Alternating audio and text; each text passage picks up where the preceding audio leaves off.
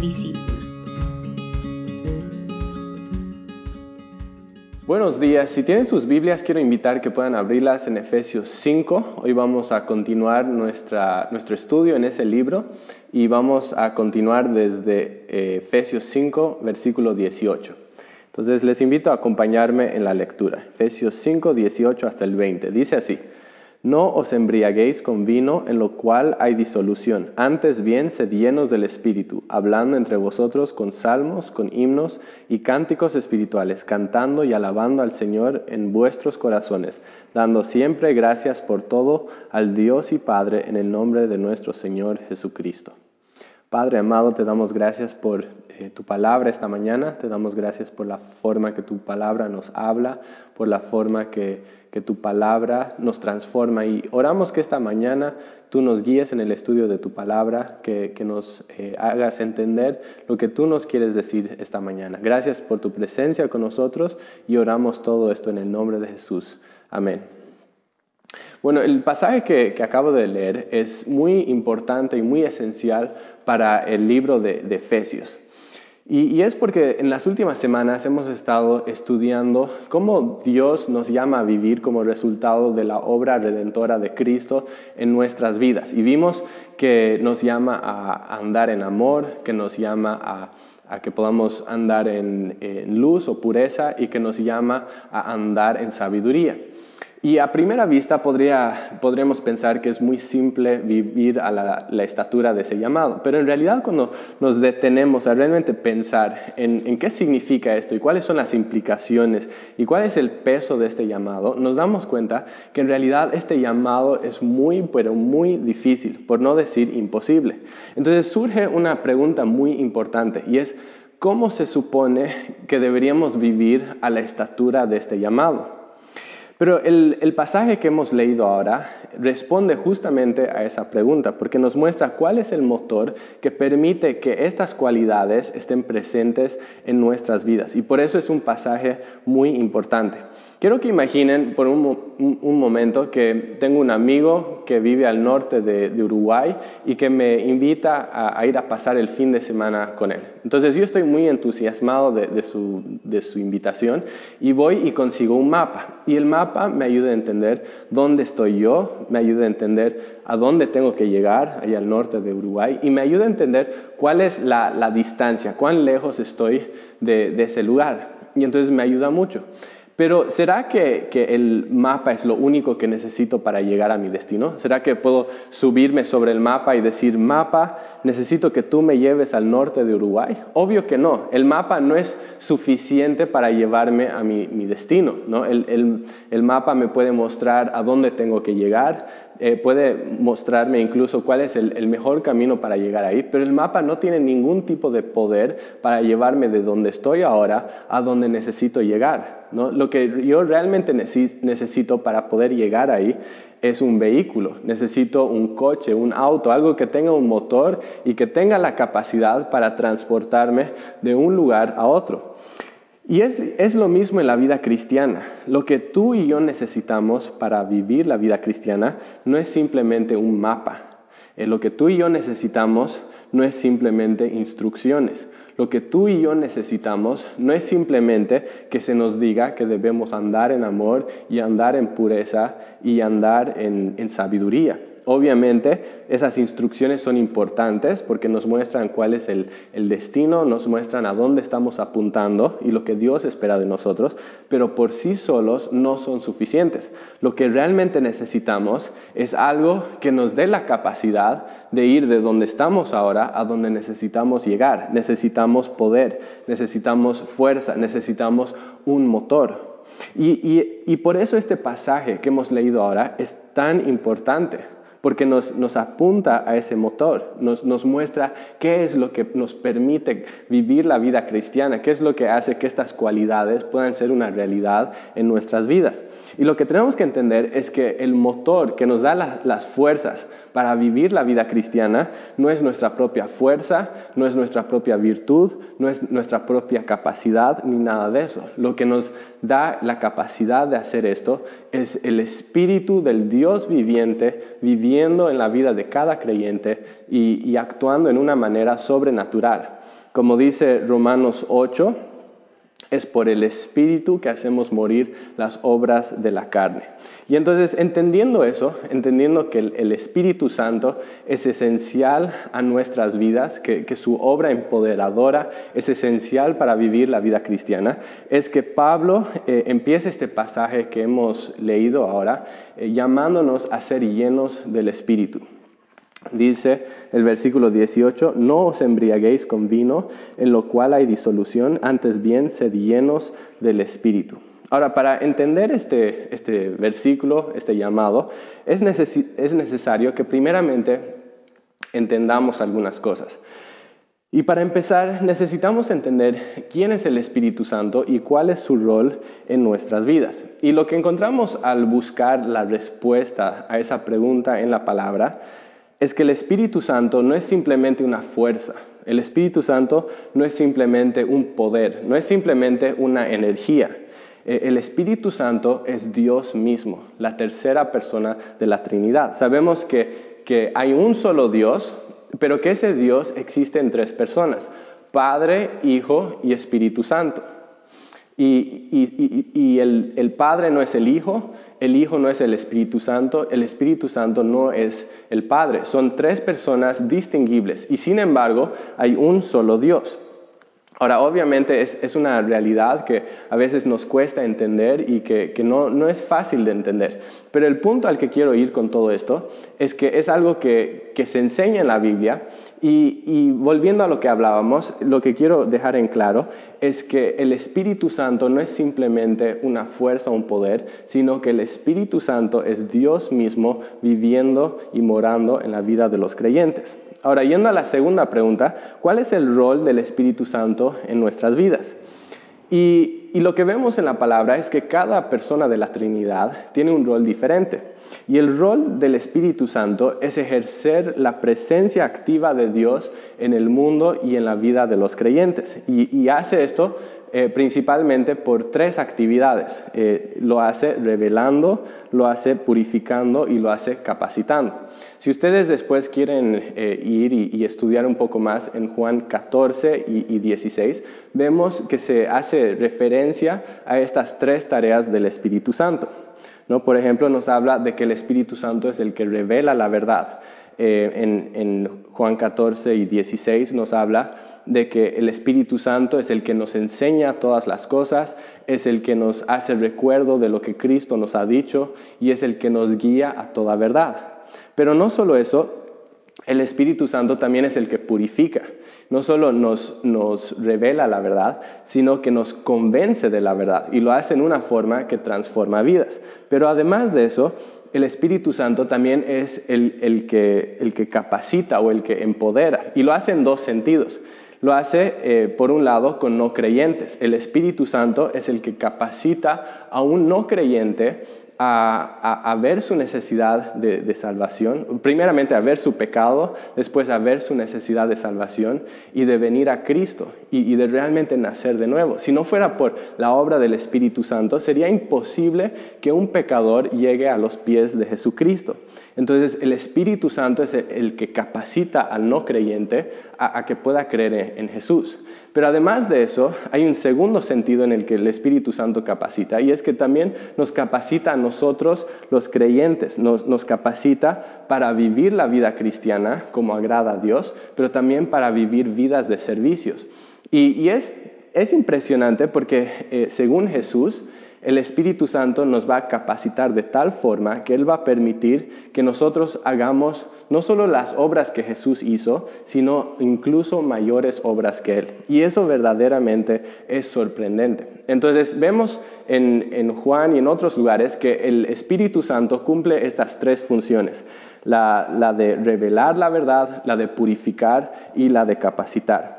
Y, es un gran privilegio que nosotros podamos eh, ser lleno, digamos, que nosotros podamos tener al Espíritu Santo viviendo en nuestras vidas, porque no siempre fue así.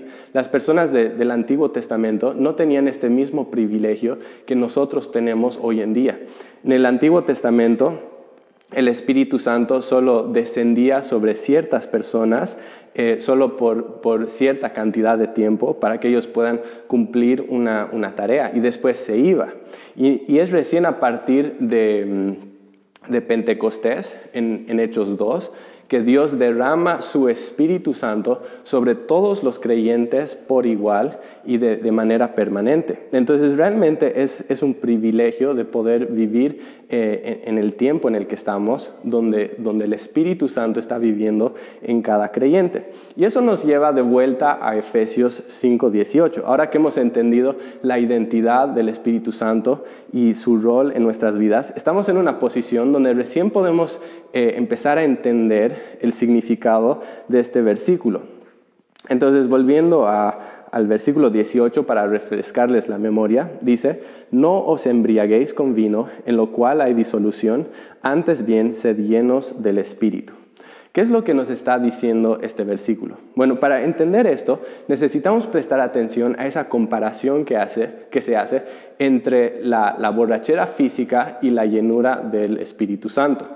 Eh, cuando una persona está borracha, cuando una persona está eh, llena de vino, entonces esa persona em, empieza a, ser influenciada por, el alcohol, no, no, no, está ejerciendo eh, control sobre su, su, propio cuerpo, sino que el, el alcohol empieza a, dominar una influencia sobre esa persona. Esa persona no, está actuando por sí misma, sino que está actuando bajo la influencia del alcohol. Y, y, lo que nos está diciendo esto es que Dios quiere que nosotros seamos llenos del Espíritu de tal forma que nosotros no estemos actuando por nosotros mismos, sino que también estemos actuando bajo la influencia del Espíritu Santo. Obviamente esa comparación entre eh, ser lleno de vino y ser lleno del Espíritu no es perfecta, porque eh, si bien en el caso del, alcohol, eh, cuando eres lleno de alcohol, pierdes control de ti mismo y empiezas a actuar como un tonto, cuando estás lleno del Espíritu, más bien, ganas más control sobre ti mismo, porque uno de los frutos del Espíritu es dominio propio. Entonces, no es una, no es una comparación perfecta, pero el punto queda claro, que Dios quiere que nuestras vidas estén llenas del Espíritu de tal, de tal forma que no estemos actuando independientemente, sino que realmente estemos actuando bajo la influencia y el control del Espíritu Santo. Yo quiero preguntarte, ¿realmente anhelas ser gobernado por el Espíritu Santo? ¿Realmente anhelas que el Espíritu Santo esté dominando tu vida? ¿Que esté tomando el control de tu vida? Esto es algo que cada uno de nosotros deberíamos anhelar en nuestras vidas, porque la verdad es que nunca vamos a poder vivir las vidas que Cristo nos llama a vivir si no estamos siendo llenos del Espíritu. Entonces es algo muy importante, es algo que todos deberíamos estar buscando. Pero ¿qué significa esto? ¿Qué significa ser lleno del Espíritu? y, es, importante que lo entendamos porque hoy en día hay mucha confusión sobre este asunto. Y entonces, primeramente, quisiera hablar de lo que no significa. Y en primer lugar, ser lleno del Espíritu no es lo mismo eh, que aquella experiencia que muchas personas denominan como el bautismo en el, en el Espíritu. Hoy en día hay muchas iglesias que afirman que es posible que una persona sea cristiana, y, pero que que no tenga al Espíritu Santo o que no tenga la, plenitud del Espíritu Santo. Y por lo tanto esa persona debe buscar una segunda experiencia después de su conversión en la cual es bautizada en el Espíritu y eso le introduce a, una nueva categoría de, mayor espiritualidad. Entonces, según esa, esa, perspectiva, básicamente hay dos categorías de cristianos. Hay los cristianos que son bautizados en el Espíritu y los que no lo son. Y los que no lo son deberían buscar eh, entrar a esa otra categoría. Cuando, entonces lo que estamos diciendo es que, que, esto, esto de ser lleno del Espíritu, cuando hablamos de ser lleno del Espíritu, no nos estamos refiriendo a esa experiencia. Y es porque para empezar, esa experiencia que acabo de describir ni siquiera es bíblica. ¿Cuándo es que una persona recibe al Espíritu Santo? No es un año después de su conversión, no es meses después de su conversión, ni siquiera es días después de su conversión. Una persona recibe al Espíritu Santo el mismísimo momento que, viene a Cristo en fe y arrepentimiento. Si recuerdan cuando estábamos en, en Efesios 1, Pablo dijo, que habiendo creído en Él, fuiste sellados con el Espíritu Santo de la promesa, que es las arras de nuestra herencia hasta la redención de la posesión adquirida. Eso es en Efesios 1, 13 y 14. Según ese versículo, ¿cuándo es que recibimos el Espíritu Santo? recibimos el Espíritu Santo el mismo momento que creemos. El Espíritu Santo es ese sello que, viene sobre nuestras vidas, el momento de nuestra conversión, que garantiza que pertenecemos a Cristo. Y si vamos a Romanos 8 9, dice, y si alguno no tiene el Espíritu de Cristo, no es de Él. En otras palabras, no es posible ser un cristiano verdadero y no tener al Espíritu Santo. Si no tienes al Espíritu, no perteneces a Cristo. No hay tal cosa como un cristiano que no tiene al Espíritu.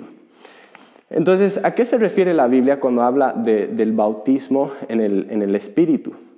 Eh, cada vez que, ese concepto aparece en la Biblia, o eh, específicamente en el Nuevo Testamento, se refiere a cuando una persona recibe por primera vez al Espíritu Santo. Y después de esa frase o esa fase eh, transicional en Hechos, eso siempre ocurre, ocurre el momento de nuestra conversión. Y por lo tanto, la llenura del Espíritu no es lo mismo que el bautizo en el Espíritu, ya sea que lo entendamos en esta manera incorrecta o incluso que lo entendamos de la manera correcta. La llenura del Espíritu no es lo mismo que el bautismo en el Espíritu. Pero en segundo lugar, la llenura del Espíritu no es lo mismo que simplemente poseer el Espíritu. Algunas personas, eh, agarrándose de esta idea de que todos los cristianos tenemos al Espíritu Santo y lo tenemos por completo, llegan a la conclusión de que no es necesario buscar la llenura del Espíritu Santo, porque según ellos, como ya tienen al Espíritu Santo y lo tienen por completo, ya están llenos de él. Esta idea podría parecer un poco más correcta, pero en realidad también es peligrosa, porque lo que hace es que no toma en cuenta eh, que, bíblicamente hay una diferencia entre simplemente poseer al Espíritu Santo y realmente ser llenos de Él. No son la misma cosa. ¿Y cómo sabemos que no son la misma cosa? Sabemos esto porque en primer lugar, cuando leemos el libro de Hechos, eh, eh, vemos personajes que son llenos del Espíritu en más de una oportunidad. Y lo que esto nos muestra es que la llenura del Espíritu no es simplemente una experiencia que deberíamos eh, eh, encontrar en el momento de nuestra conversión, sino que es una experiencia recurrente que debería eh, estar sucediendo continuamente en la vida de un creyente. Pero además de esto, sabemos que que poseer el Espíritu Santo no es lo mismo que ser lleno del Espíritu Santo, porque en diferentes partes del Nuevo Testamento llegamos a, versículos como el que estamos estudiando ahora, donde se nos llama en tiempo presente a ser llenos del Espíritu. Es una orden, es un mandato, es, es, algo que se nos está diciendo que debemos buscar continuamente, debemos buscar ser llenos del Espíritu. Entonces, ¿qué es la llenura del Espíritu? Bueno, volviendo a esa comparación que hacíamos hace un momento, ser, eh, la, la, comparación de, la llenura del Espíritu con ser lleno de, de, vino, ser lleno del Espíritu es estar tan empapados de Dios y de su palabra que le rendimos control que le rendimos control completo de nuestras vidas, de tal manera que empezamos a vivir bajo su influencia. ¿Escuchaste eso? Ser lleno del Espíritu es estar tan empapado de Dios y de su palabra que le rendimos el control de nuestras vidas de tal forma que empezamos a vivir bajo su influencia. Eso es ser lleno del Espíritu. Y no es algo que sucede solo una vez, no es algo que solo sucede en, nuestra conversión y, punto, sino que es algo que deberíamos estar buscando de continuo, realmente ser dominados y controlados por el Espíritu Santo, así como un guante es dominado por la mano que, va dentro del guante. Quiero que imaginen por un minuto que yo voy a una tienda y, me compro un guante. ¿no? Y, es justo el, guante que, yo quería, es el tamaño que, quiero, es el color, es todo lo que yo quería en un guante. Entonces salgo de la tienda todo contento y cuando eh, saco el guante de la empaquetadura, trato de, introducir la mano y lo que me doy cuenta es que en realidad todos los dedos están cosidos. Entonces yo puedo introducir el puño el puño entra, pero no entra la mano extendida. ¿Cómo creen que sería mi experiencia con este guante? Yo creo que sería muy frustrante, ¿no es cierto? Porque no podría hacer muchas cosas. No podría abrir una puerta, no podría hacer una compra, no podría conducir mi, coche, ¿no? No podría hacer las, tareas más básicas y más, fáciles que normalmente podría hacer con, con mucha facilidad, ¿no? Sería algo muy limitante. Muchas veces nosotros somos como ese guante en las manos del Espíritu Santo. Muchas veces e, estamos actuando así. El, Espíritu Santo está en nosotros, pero hay áreas de nuestras vidas donde no le queremos dar el control. Decimos, bueno, yo no quiero que Dios tome el control de mi tiempo. Yo no quiero que Dios tome control de mi dinero. No quiero que Él tome control de mis decisiones ni mucho menos de mis relaciones. Y empezamos a, cerrar las puertas de ciertas áreas de nuestras vidas. Como que le, quitamos el acceso de ciertas áreas de, nuestras vidas y decimos, Dios, yo honestamente no quiero que tú te metas en esta área de mi vida. Esta es una área de mi vida sobre la cual yo quiero mantener el control. ¿no? Y entonces empezamos a limitar al Espíritu Santo. Él está en nuestras vidas pero lo excluimos de varias cosas, a tal punto que llega a ser como esa dinámica donde está la mano adentro y, el guante con los dedos cosidos. Y, esa es la dinámica en nuestras vidas. Y por eso yo quiero preguntarte, ¿realmente estás dejando que el Espíritu Santo tome control de tu vida? ¿Estás dejando que el Espíritu Santo llene tu vida, llene cada área, cada aspecto? Es algo que debemos hacer. Eh, cada día debemos buscar la llenura del Espíritu Santo. Porque sin el Espíritu Santo será imposible de que realmente vivamos la vida cristiana que Dios nos llama a vivir. El Espíritu Santo es el que nos capacita para vivir la vida cristiana. El Espíritu Santo es el que nos capacita para servir a Cristo. Sin el Espíritu Santo somos como un hombre iluso que está parado sobre un mapa esperando sin éxito que ese mapa le lleve a algún, algún destino. Es algo que no funciona. Necesitamos ser llenos del Espíritu.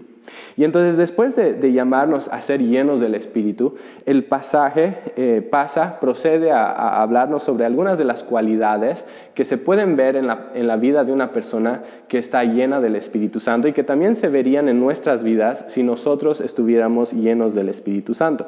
Entonces, ¿cuáles son algunas de estas cualidades? En primer lugar, una persona que está llena del Espíritu Santo es alguien que abunda en alabanza. Y vemos esto en el versículo 19. Dice, hablando entre vosotros con salmos, con himnos y cánticos espirituales, cantando y alabando al Señor en vuestros corazones. Una persona que, está llena del Espíritu es alguien que entiende la hermosura de Cristo y alguien que entiende la hermosura del Evangelio y alguien que entiende esa preciosa verdad de que Cristo Jesús, el creador, de, el creador de todo el universo, nos amó de tal manera que descendió desde su trono en el cielo y vino a la tierra y que vino a morir en una cruz para pagar la deuda que nosotros teníamos por nuestro pecado. Él vino a, pagar la pena de muerte que nosotros merecíamos por nuestro pecado para que nosotros, los que, los que algún día creeríamos en Él, podríamos tener salvación. Una persona que está llena del Espíritu Santo entiende esa verdad y se maravilla ante, esa verdad, siente el peso de esa verdad y se goza en esa, esa verdad y no puede dejar de hablar y de cantar de esa verdad. Y lo hace porque por un lado quiere agradecer a Dios, pero por otro lado también siempre está hablando de esto porque quiere que otras personas también conozcan acerca de ese, hermoso Salvador. Por lo tanto, una persona que está llena del Espíritu es alguien que va a abundar en alabanza continuamente. En segundo lugar, una persona que está llena del Espíritu es alguien que abunda en agradecimiento. Y vemos esto en el versículo 20. Dice, dando siempre gracias por todo al Dios y Padre en el nombre de nuestro Señor Jesucristo. Una persona que está llena del Espíritu es una persona agradecida, porque se da cuenta de, cuán indigna es delante de Dios y se da cuenta de cuán privilegiada es de haber sido alcanzada con la gracia de Dios. Pero una persona que está llena del Espíritu no solo agradece a, Dios por las cosas que Él hizo en el pasado, sino también que, es una persona que siempre está agradeciendo por las, evidencias de la gracia de Dios que Él ve en su vida en el presente. Entonces agradece por cosas como el alimento, como la ropa que viste, como el trabajo que Dios le da, como las amistades y como un montón de, otras cosas. Una persona llena del Espíritu siempre está agradeciendo. Pero no solo eso, la, persona que está llena del Espíritu también agradece a Dios por las dificultades y por los desafíos en la vida. Fíjense nuevamente el, versículo. No nos llama a ser agradecidos algunas veces y, y solo por ciertas cosas no dice eso, ¿no es cierto? ¿Qué dice? Dice, dando siempre gracias por todo, dando siempre gracias por todo. Cualquier persona en la calle puede estar agradecido, agradecida algunas veces y por algunas cosas. No hay nada sorprendente en eso, no hay nada que, que, llame la atención, pero lo que hace que este versículo sea tan desafiante y que sea tan llamativo es justamente que nos llama a estar agradecidos todo el tiempo y por todas las circunstancias. Ahora la pregunta es, ¿realmente es posible vivir de esta forma? ¿Realmente es posible estar agradecido aun cuando estamos pasando un sufrimiento, aun cuando hay una decepción, aun cuando hay alguna pérdida? Obviamente eso no es natural. No es la respuesta natural. Y, eso, justamente eso demuestra cuánto necesitamos al Espíritu Santo para poder vivir de esta forma. Pero con la ayuda del Espíritu Santo es posible vivir de esta forma. Y es justamente lo que vemos en la vida de Pablo. Debemos recordar que cuando Pablo escribió esta carta, él no estaba escribiendo desde un resort en Cancún, eh, en, una hamaca tomando limonada o, jugo de naranja. No, Pablo estaba en una celda, en una cárcel, estaba sufriendo por el Evangelio. Y aún así, él estaba gozoso, aún así, él estaba alegre. En Filipenses 4 escribe, he aprendido a contentarme cualquiera sea mi situación. He aprendido a contentarme cualquiera sea mi situación. Y lo que vemos en el ejemplo de Pablo es justamente esto, que, que es posible que un creyente esté atravesando cosas muy difíciles, muy dolorosas, y que aún así esté llena de gozo y de agradecimiento. Ahora, ¿cómo es posible que un creyente viva de esta forma?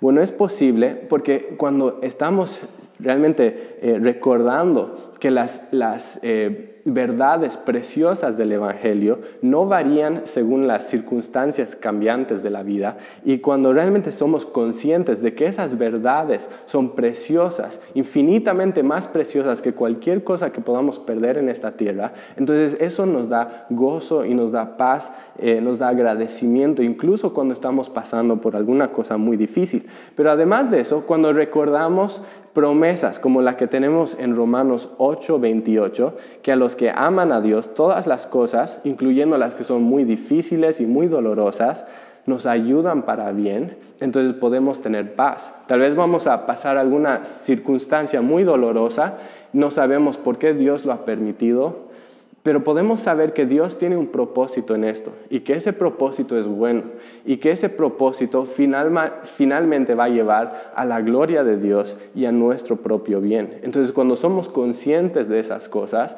entonces realmente podemos sentir eh, gozo y agradecimiento aunque estemos pasando por algo muy difícil. Entonces una persona que está llena del Espíritu es alguien que abunda en alabanza y alguien que abunda en agradecimiento.